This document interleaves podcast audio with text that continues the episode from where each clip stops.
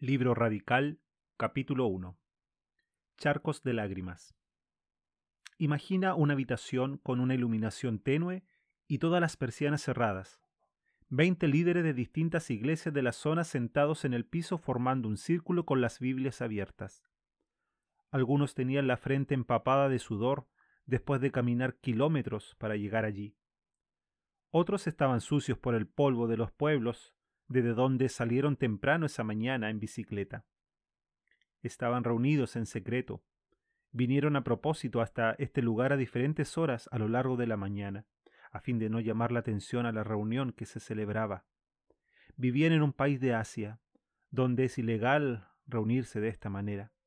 Si los pescaban, podían perder su tierra, sus trabajos, sus familias o sus vidas.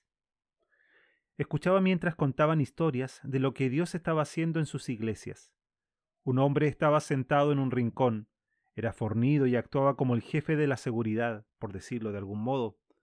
Cada vez que se oía una llamada a la puerta o había un ruido afuera de la ventana, todos en la habitación se quedaban helados por el nerviosismo, hasta que este hermano iba a asegurarse de que todo estaba bien.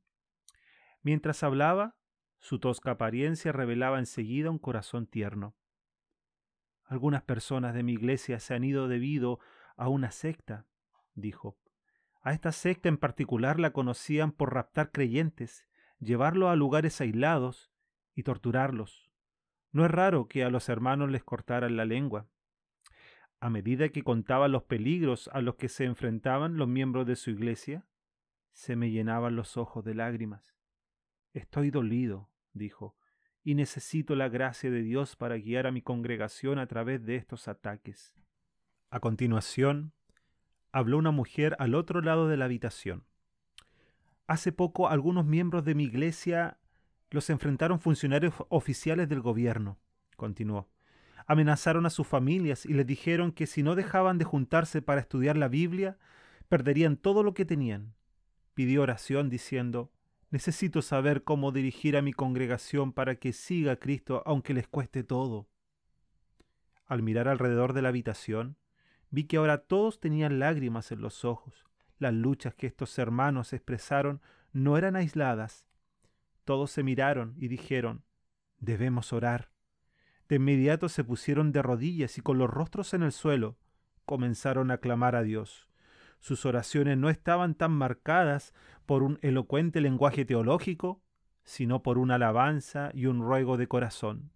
Oh Dios, gracias por amarnos. Oh Dios, te necesitamos. Jesús, te entregamos nuestras vidas.